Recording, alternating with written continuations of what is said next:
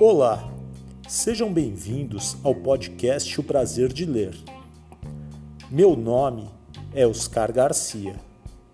Sou bibliotecário.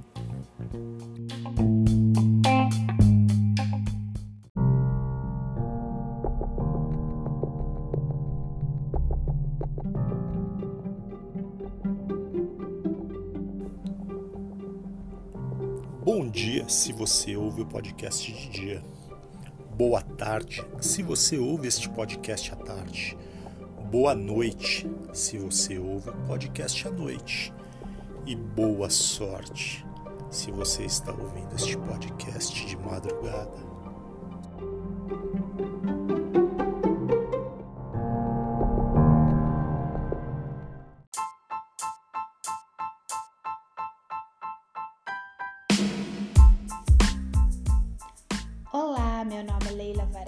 Sou de Cabo Verde. Você está a ouvir o podcast Prazer de Ler com Oscar Garcia. Um grande abraço.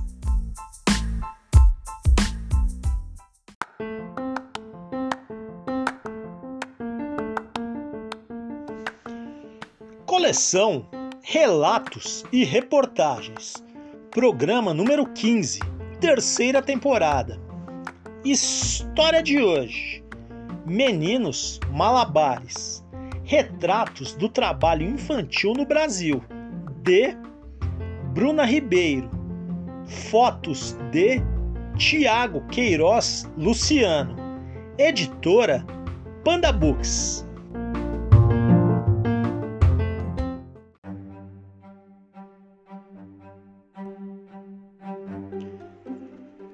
História de hoje. Meninos Malabares. Retratos do trabalho infantil no Brasil. De Bruna Ribeiro. Fotos de Tiago Queiroz. Dedicado a a todas as crianças e a todos os adolescentes brasileiros vítimas do trabalho infantil, especialmente aqueles que compartilharam suas histórias nesse livro. Leremos os dois primeiros capítulos nesse episódio do podcast.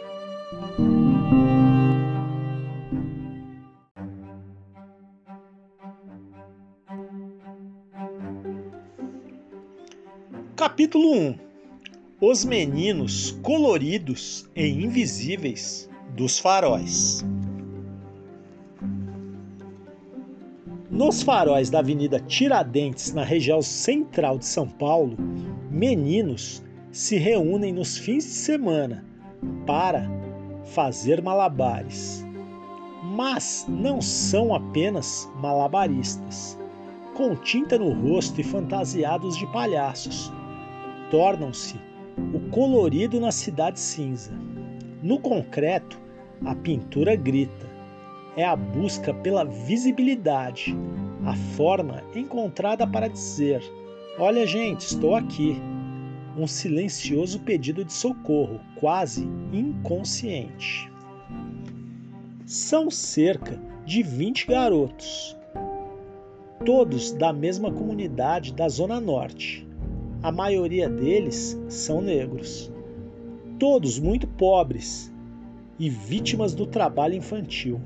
Adolescentes de 13, 16 anos se misturam a jovens de 20 que também começaram a trabalhar antes da maioridade. Logo pela manhã, organizaram-se em subgrupos e tomam o ônibus, que leva meia hora até o destino. Alguns já vão fantasiados, outros deixam para se arrumar por lá mesmo.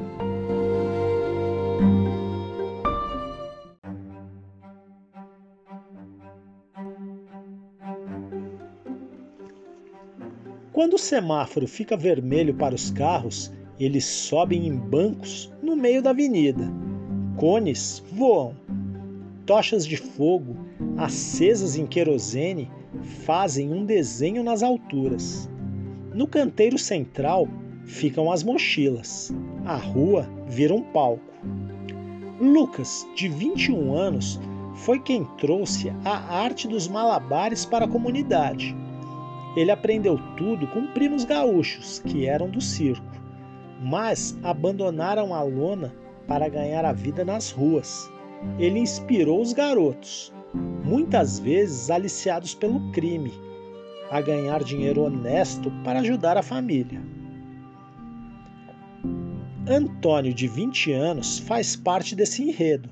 Trabalhador, desde os 15 já foi ajudante de jardinagem e operador de motosserra, mas confessa ter se rendido ao tráfico no passado, porque a grana era alta, quase mil reais diários. Com malabares, eles faturam de 50 a 100 reais por dia, dependendo da sorte. De roubo participou duas vezes, mas não gostou e desistiu.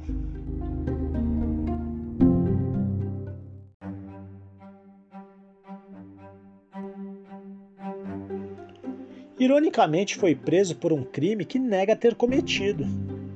Era 2 de agosto. Alguns amigos pediram ajuda para trocar o pneu de um carro. Antônio, que é evangélico, como a maioria do grupo, jura por Deus que não sabia que se tratava de um veículo roubado.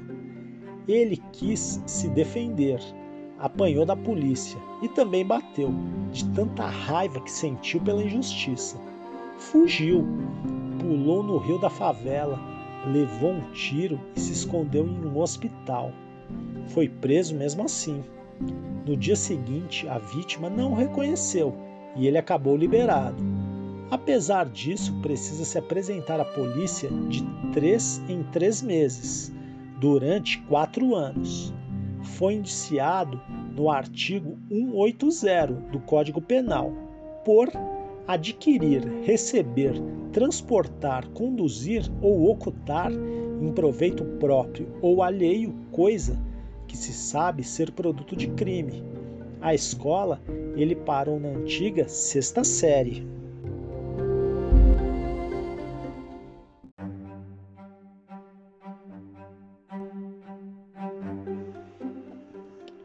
Quando chegam aos 15 anos, muitos garotos e garotas que trabalham na rua já não estudam mais. Outros vão para a escola à noite, porque durante a semana também fazem malabares em outros cantos da cidade. Antônio quer voltar a estudar e aguarda uma vaga. Perdeu, porém, a data da matrícula. A arrumar emprego sem estudar é difícil, mas também eu prefiro a rua, porque me sinto livre não gosto de ficar obedecendo o chefe. Aqui eu aprendo muita coisa, ele diz. Inclusive aprende o que não está preparado para assimilar. O trabalho infantil deixou em Antônio fortes cicatrizes. Palhacinhos, palhacinhos, quanta dicotomia em vocês. Estamos acostumados a enxergar os palhaços como figuras divertidas e generosas que simbolizam a alegria da infância. Mas cadê o brilho nos olhos dos artistas da Avenida Tiradentes? Ninguém vê. O olhar dos palhacinhos em situação de trabalho infantil não brilha, está sempre voltado para baixo. Quando erguido, parece perdido. Qual é o seu sonho? Não sei. O que você mais gosta de fazer? Não sei tanta melancolia atrás de uma fantasia, porque o trabalho infantil não é brincadeira. Fim do capítulo 1.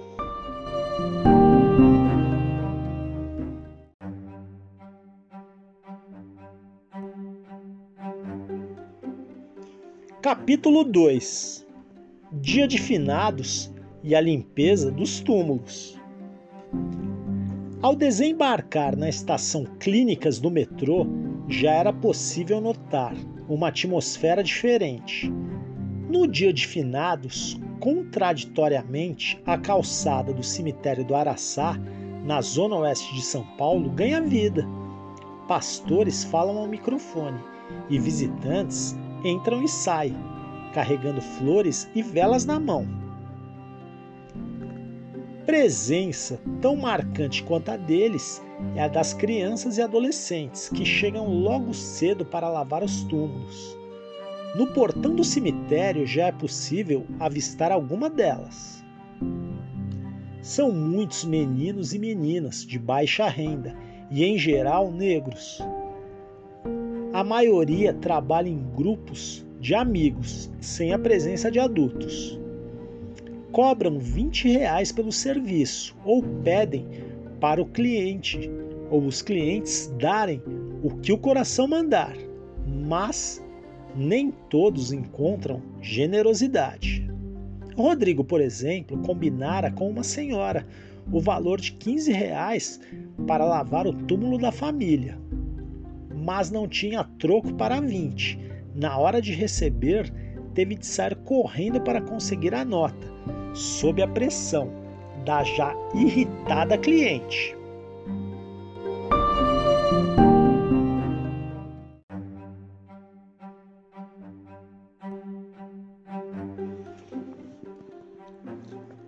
Entre tantas crianças que ali trabalhavam, um garoto chama atenção por vestir um terno preto.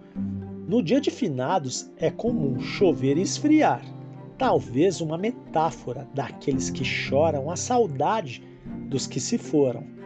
Mas naquele ano em particular havia um sol quente, o que tornava a figura do menino ainda mais curiosa. Ele disse que não estava com calor, quando questionado sobre quais os motivos que o levaram a se vestir daquele jeito, ele só sorriu. O que se sabe é que ganhou o terno de um homem no trem em um dia de frio. Embora tenha casa e família, Rodrigo pede dinheiro no metrô das 6 às 10 da manhã. Para a escola ele vai à noite.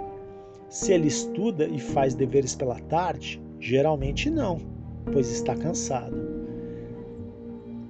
Há uma relação direta entre trabalho infantil, evasão escolar e baixo rendimento. Uma teoria que é comprovada qualitativamente quando conversamos com meninos e meninas no cemitério. Márcio, de 19 anos, morador da Cachoeirinha, na zona norte de São Paulo, parou de estudar no sexto ano, pois tem uma filha para sustentar. É difícil trabalhar e estudar, disse o jovem, que logo pediu licença da conversa para não perder tempo de trabalho.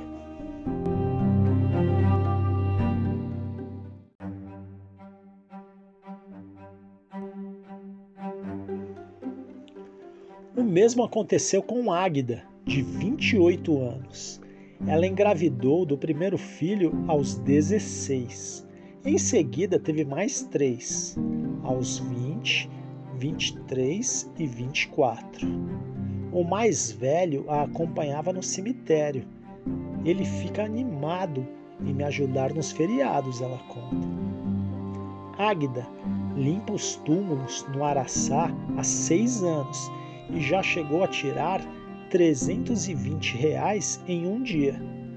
Durante a semana, ela trabalha como diarista. O marido está desempregado. Na escola, ela só chegou até o oitavo ano.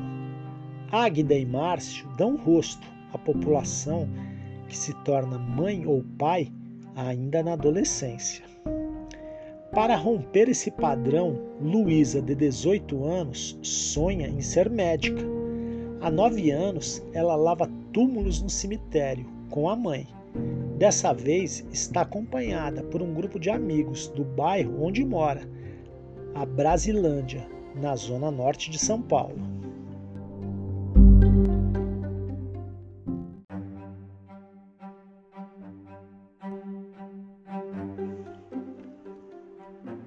Apesar da vontade de chegar à universidade, ela disse que se esqueceu de fazer a inscrição no Exame Nacional do Ensino Médio, o Enem, realizado no fim de semana do feriado. Ela ocupa a cabeça procurando emprego de atendente, auxiliar de limpeza, o que tiver. O sonho de Luísa é compartilhado na roda de amigos. Quando Pedro chega com o braço sangrando, arranhado por vidro, ela brinca. Ah, quer que eu faça uma cirurgia para você? Uma amiga completa. Ah, você vai ser médica, né? Pedro, de 15 anos, estava bravo. Havia acabado de se machucar ao limpar um túmulo. Ah, sem querer eu quebrei a portinha de vidro. A mulher me xingou e ainda não quis me pagar, mas a culpa não foi minha. Ele desabafou. Fim do capítulo 2.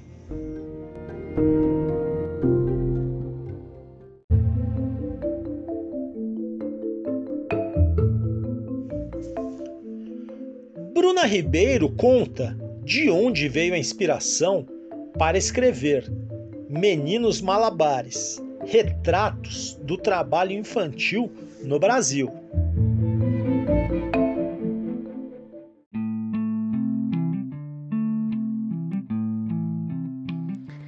O livro Meninos Malabares, ele surgiu a partir de uma pesquisa que se iniciou em 2016 no projeto Criança Livre de Trabalho Infantil, que é uma iniciativa da Cidade Escola Aprendiz, uma organização da sociedade civil de São Paulo, em parceria com o Ministério Público do Trabalho. Na época, eu entrei no projeto como repórter é, o projeto, naquele momento, se chamava Rede Peteca, Chega de Trabalho Infantil, depois passou por uma reformulação em 2021 e trocou de nome, incorporou também o eixo de educação antirracista. Mas na época eu entrei como repórter nesse projeto e um dos objetivos era retratar é, algumas das piores formas de trabalho infantil no Brasil. Isso porque o trabalho infantil ainda é naturalizado por parte da população do nosso país. É muito comum ouvirmos é, a reprodução de mitos do trabalho infantil, como é melhor trabalhar do que roubar, é melhor trabalhar do que ficar na rua sem fazer nada. E a gente condena as crianças em vulnerabilidade social a essas duas formas de infância, ou trabalhar ou ficar na rua sem fazer nada, ou trabalhar ou roubar, quando na verdade o caminho é, que é direito da criança e do adolescente ao acesso à educação, ao lazer, à brincadeira, ao convívio familiar e comunitário saudável. Então, por esse motivo, no projeto, nós entendemos que seria importante é, contar histórias de crianças e adolescentes em situação de trabalho infantil, nas suas diversas formas, para tocar as pessoas pelo sensível, para mostrar qual é o dia a dia de uma criança em situação de trabalho infantil, quais são as suas causas e quais são as suas consequências. Porque muitas vezes é, a gente acaba fazendo reportagens com números, um jornalismo mais declaratório, ouvindo fontes e especialistas. Não que isso não seja importante, é super importante, mas quando a gente conta as histórias reais e também com, com o uso da fotografia, do fotojornalismo, a gente toca as pessoas pelo sensível. E por isso que lá em 2016 eu e o Tiago começamos a fazer esse trabalho, procurando histórias de, de trabalho infantil em São Paulo, inicialmente na cidade de São Paulo, depois nós expandimos para outras cidades do estado de São Paulo.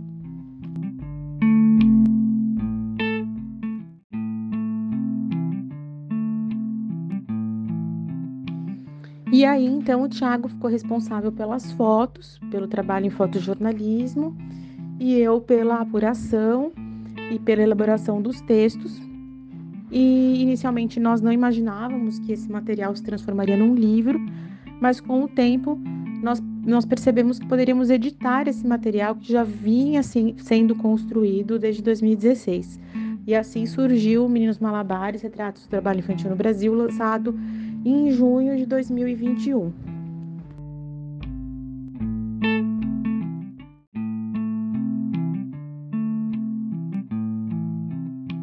No livro, nós apresentamos 10 diferentes formas de trabalho infantil, cada forma em um capítulo, então são 10 capítulos, uh, que trazem histórias de crianças e adolescentes em situação de trabalho infantil, por exemplo, no campo, em plantação de palmito, em oficina de costura, nas ruas, fazendo malabarismo, é, enfim, nas feiras, nas praias, São 10 formas de trabalho infantil. E por fim, nós temos uma décima primeira história de uma família que está conseguindo romper o ciclo do trabalho infantil. E além desse décimo primeiro capítulo, é, de uma experiência positiva de rompimento do trabalho infantil, nós apresentamos também dados e reflexões a respeito do tema. É, reflexões mais técnicas, análises mesmo a respeito do que é o trabalho infantil no Brasil.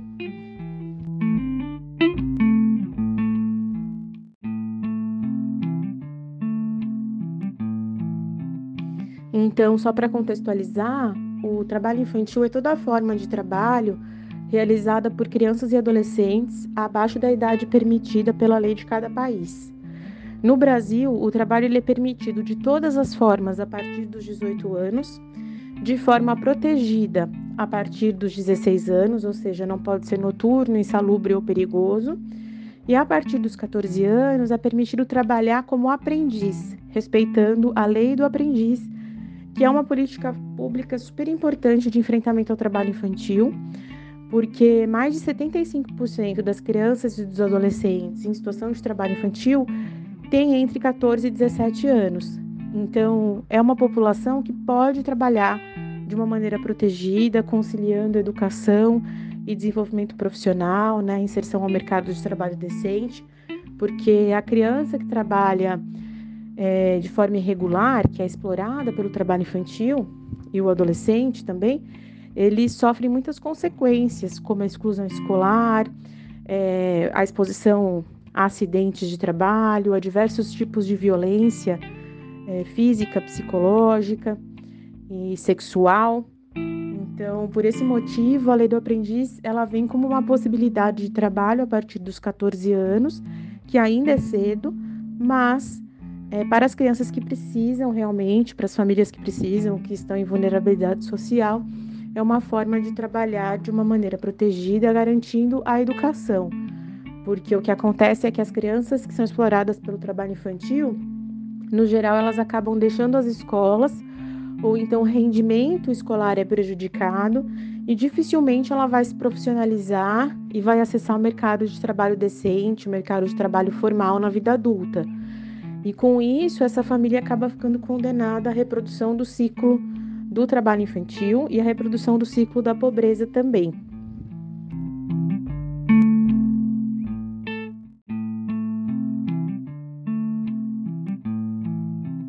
É importante a gente é, mencionar que 66,1% das crianças e dos adolescentes em situação de trabalho infantil são negros ou negras. Então, o trabalho infantil ele tem uma relação direta com, com a nossa herança escravocrata. Basta a gente observar a cor da, da pele das crianças ali fotografadas no livro, a gente vai perceber que é uma violência que tem cor. Então, o livro ele traz também essa racialização da violação de direitos e, e visa promover uma educação antirracista também para o enfrentamento ao trabalho infantil.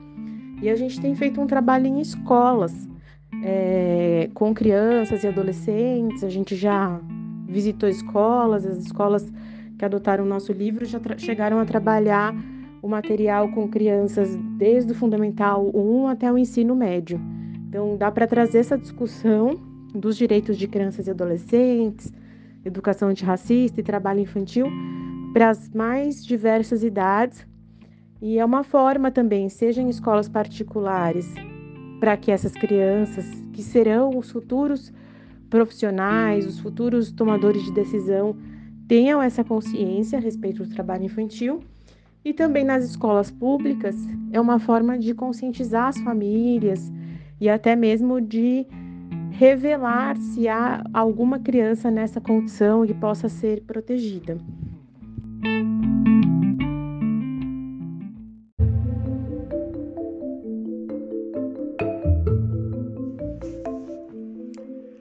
E agora, Tiago Queiroz conta como foi fazer as fotografias do livro Meninos Malabares Retratos do Trabalho Infantil no Brasil.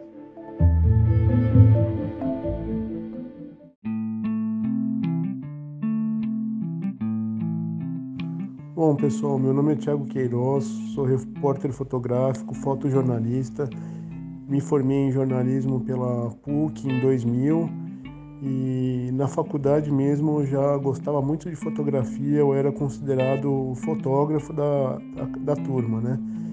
E aí nesse, nessa trajetória de fotojornalista, eu fiz em 2015 um, uma, uma, reportagem fotográfica, né, que foi publicada no, no jornal que eu trabalho, que é o Estado de São Paulo, sobre os meninos prateados, que eram os meninos que se, se pintavam com tinta prata e percorriam as estações de metrô de São Paulo pedindo algum tipo de ajuda, né, moedas,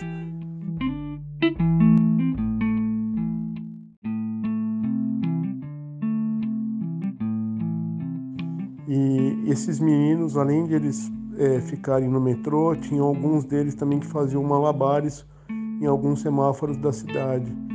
E eu acompanhei esses meninos durante alguns meses e depois é, uma outra uma jornalista, colega minha lá do jornal, a Mônica Manir, ela passou a ir comigo também nesse nessa matéria, nessa reportagem, né? Eles, eles ficavam agrupados lá na é, próxima estação Armênia do metrô, lá na, estação, na Avenida Tiradentes.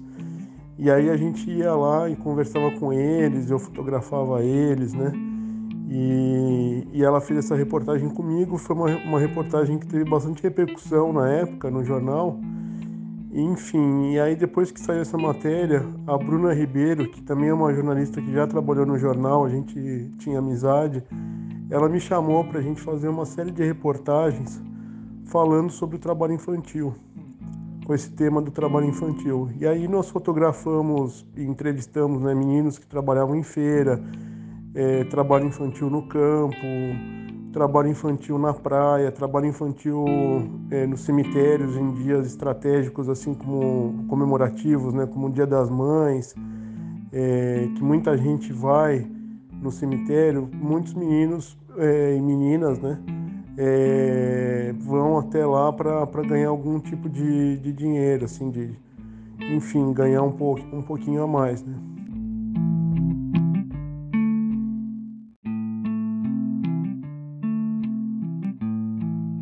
E aí a gente é, fez esse material para uma ONG, né, para um instituto que a, a Bruna trabalha, e, e aí a gente começou a perceber que essa, essas reportagens, nessa série de reportagens, poderia ser um livro. Aí entramos em contato com, com a editora Panda, né? A Bruna conseguiu esse contato lá e eles acharam boa a ideia, né?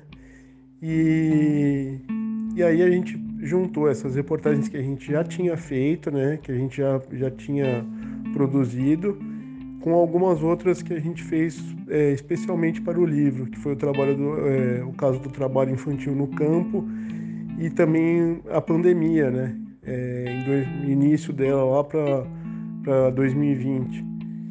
E o livro foi lançado ano passado, em 2021.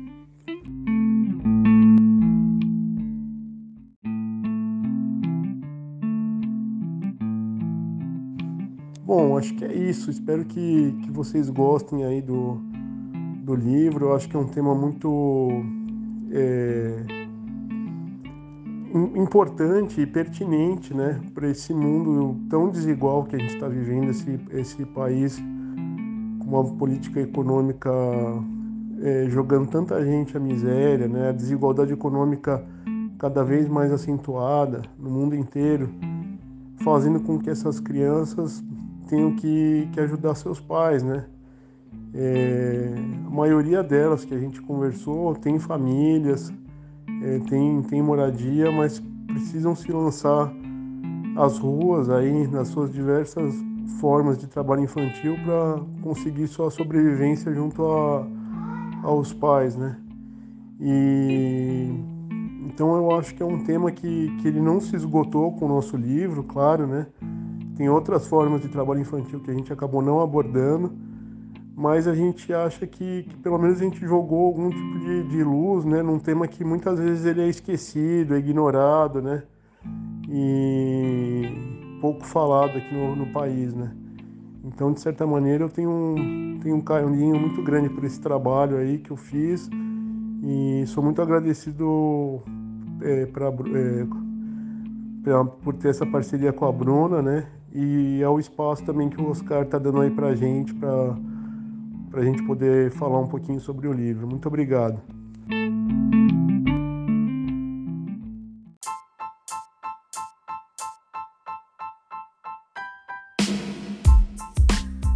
Oi, aqui quem fala é o Felipe Macedo, escritor, contador de histórias e professor.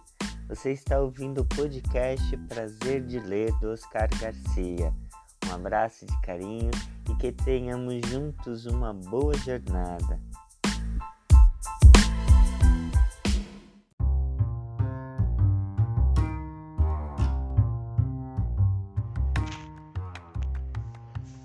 Bruna Ribeiro é jornalista e especialista em direito internacional. É gestora do projeto Criança Livre de Trabalho Infantil e autora do livro Meninos Malabares Retrato do Trabalho Infantil no Brasil. Assina também um blog no Estadão sobre direitos de crianças e adolescentes. Em 2021, recebeu o título jornalista amigo da criança, pela ANDI Comunicação e Direitos.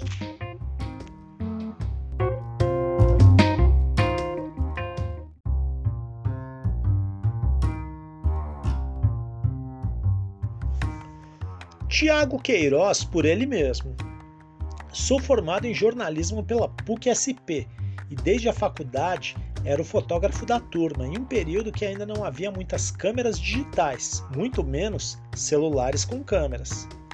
No início, trabalhei como assistente de fotógrafo publicitário e não me adaptei aos fundos infinitos e às portas e janelas fechadas do estúdio.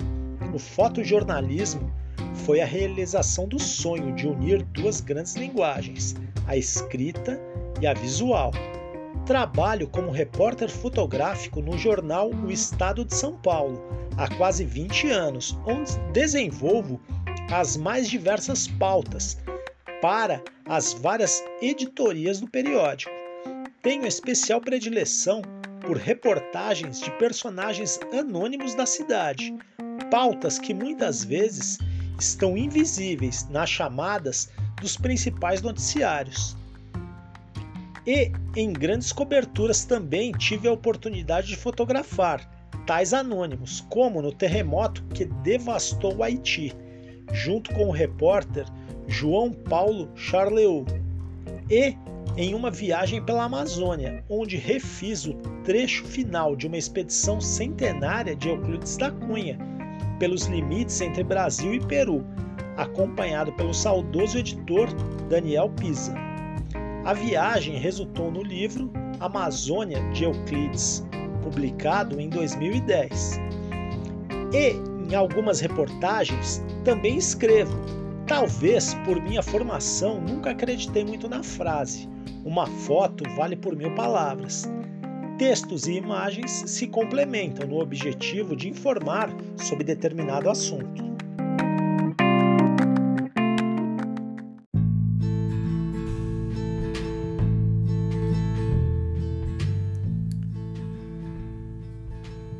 Chegamos ao final de mais um episódio. Espero que todos tenham gostado. Temos essa história e muitas outras aqui no podcast O Prazer de Ler. Se você tem alguma mensagem, recado, quer fazer alguma crítica ou sugestão de próximos livros a serem lidos, entre em contato no e-mail podcast prazer de ler tudo junto gmail.com ou no Instagram podcast prazer de ler. Esperamos a sua mensagem. Muita leitura para todos, sempre.